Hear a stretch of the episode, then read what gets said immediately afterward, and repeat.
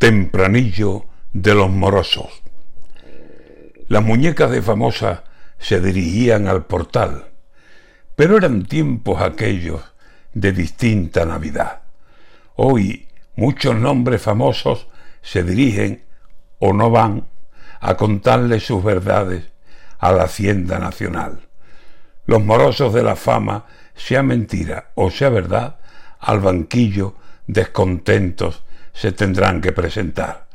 Como sea verdad la roncha de lo que han de declarar, habrán de doblar esfuerzos si la tienen que pagar. Ni me alegro de lo malo, ni a nadie deseo mal, pero si deben, que paguen, como hacemos los demás.